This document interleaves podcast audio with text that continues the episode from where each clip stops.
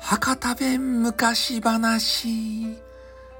一休さん。え昔ですね。あの今日の外れに暗黒寺っていうねなんかようわからんお寺があったとですた。いでそこにねこのお尚さんとなんか弟子がね5人ぐらいおったと。でその一番下のこの弟子がね、えー、ツンツル天のあのハゲボーイがおってでそのボーイがですね、えー、一休さんっていう名前のあのボーイやったと。で、この一休さんっていうボーイがですね、なんかこう、トンチが効くね、あの少年やったらしいんですよ。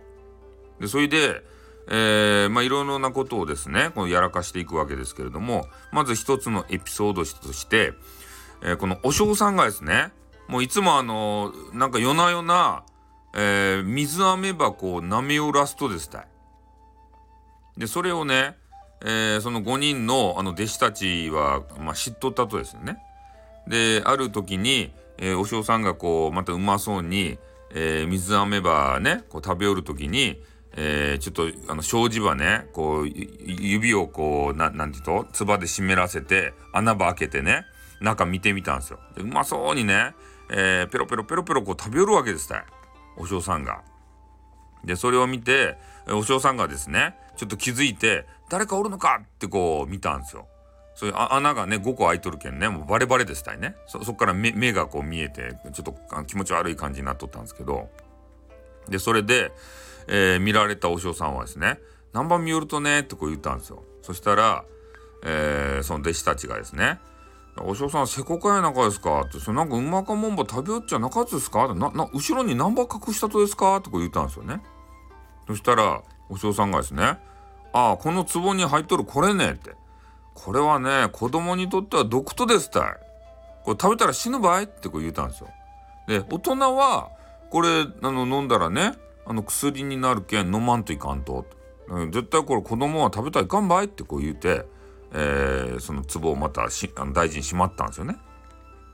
で、えー、お嬢さんが次の日お勤めをね、えー、しに行くことになったんですけどこのトンチが効くね、えー、ハゲボーイのこの一休さんがですねちょっとあの悪巧みをまた考えたんですよ。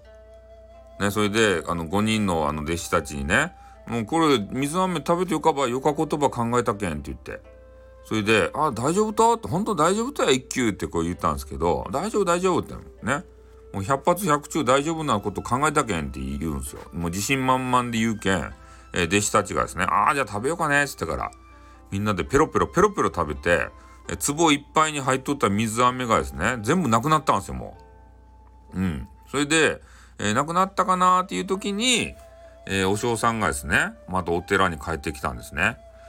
えー、帰ってきたらもう一休さんが胃の一番にですね玄関先にビャーって走っていってあの空になったね水飴の壺ば持って行ってね「お尚さんすんません」ってねお尚さんが、えー、大事にしとったちょっとすずり場を割ってしもうたとですたいと。ねそれでこれはもう死んでお詫びばせんといかんと思ってあのお尚さんが昨日言いよったの毒歯ね全部食べましたって。ね、もう死んでお詫びするけん、どうもすんませんでしたって言うんすよ。そしたら、お尚さんがですね、ああ、すずりマジか、割ったんすかってこう言って、ちょっと悲しみにくれたんですけど、で、その水飴のやつも見てね、えー、あまりにもこう苦しそうに、えー、一休さんが言うけんね、ああ、ちょっと、そそれ、ちょっとね、あの、毒って言ったばってん、ほ本当は水飴やったっちゃね、ごめんね、嘘ついて、って言ってから。ね。うん、まあでもすずりもねちょっと割ってしまったら戻ってこんやろばって。んあの大丈夫死なんけん。それ食べたけんって言って死なんけんって言ってめちゃめちゃ心配したんですね。うんなんかもう死にそうになってクラクラになっとるけんね。それを見た一休さんはですねあ毒やなかとですね。なんかうまかったもんね。ってこう言ったんですよ。それで、お嬢さん、あの、すいません、あの、私も嘘ばついとりました。すずりは割っとりません。ここにあります。って言ってから出したんですね。いやー、一休お前は頭がよかねーって、一本取られたばい。ガハハハハハって。笑って、そのエピソードは一つ終わったんですよ。ね、こんな風にして、一休さんのトンチがね、すごすぎるんですね。で、えー、また時は流れて、えー、この暗黒寺っていうお寺にですね。あの太平っていうねおじさんがこういつも来るんですよ。なんか来るようになったんですよ。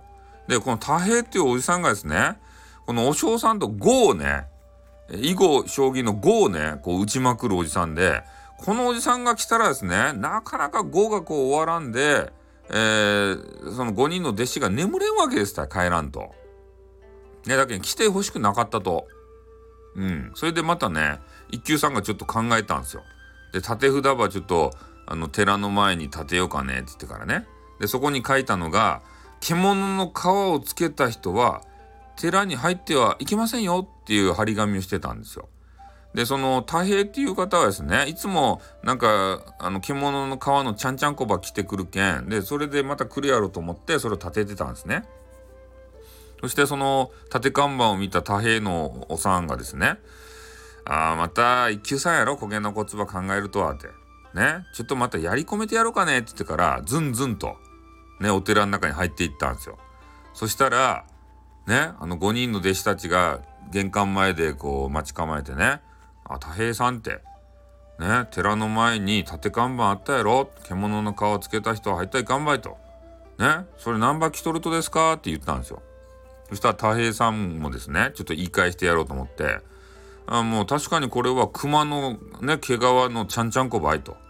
でも寺の中にも太鼓あるっちゃないとって。あれは獣の皮っちゃないとやってこう言うたんですよね。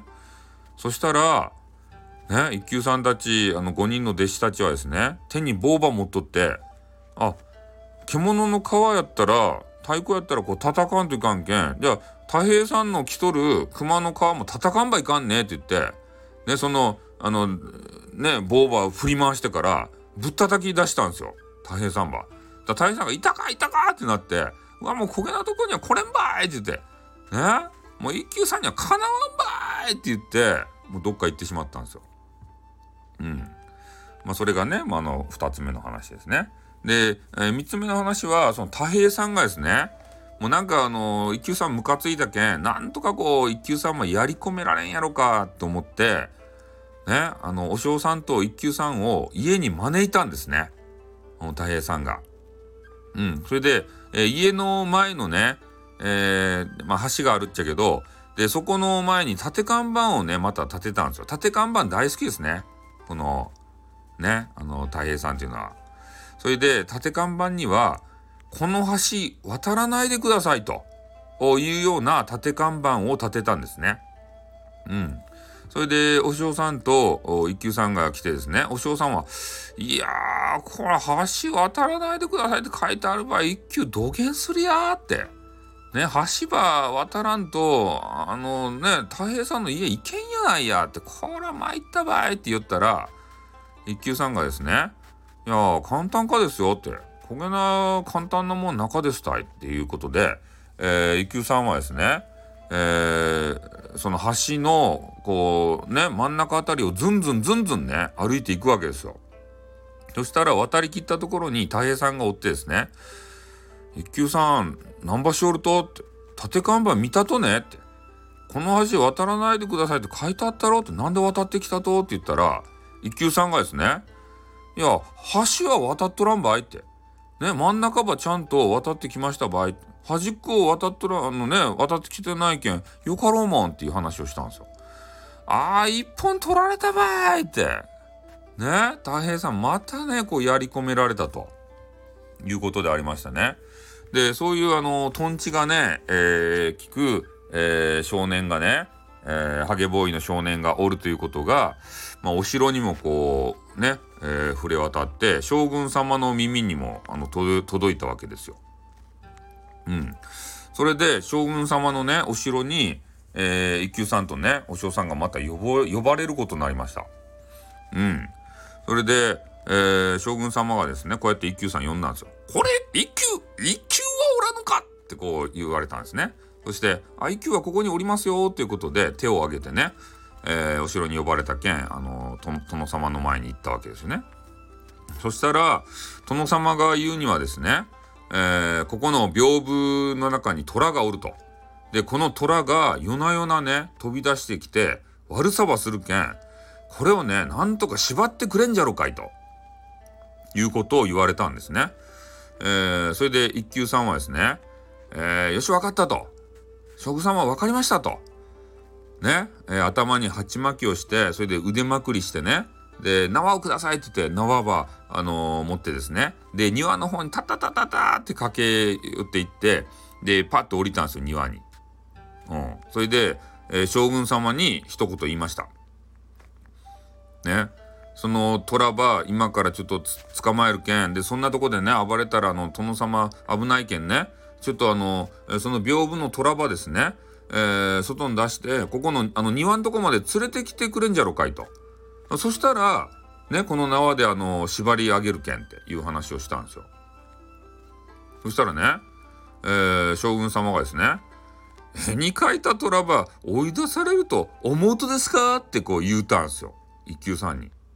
そしたらね一休さんはこう答えました絵に描いた虎を縛れると思うと？ってこう嫌な感じで言うたんですよ。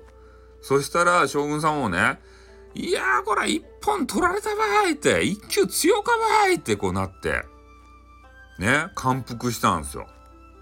おもうそっからですねもう一休の人気がうなぎ登りになってしもうてね、数々のトンチでいろんな人をこうやり込めてですね、後々はですね、一級全子という、ね、偉いお坊様になったということでございます。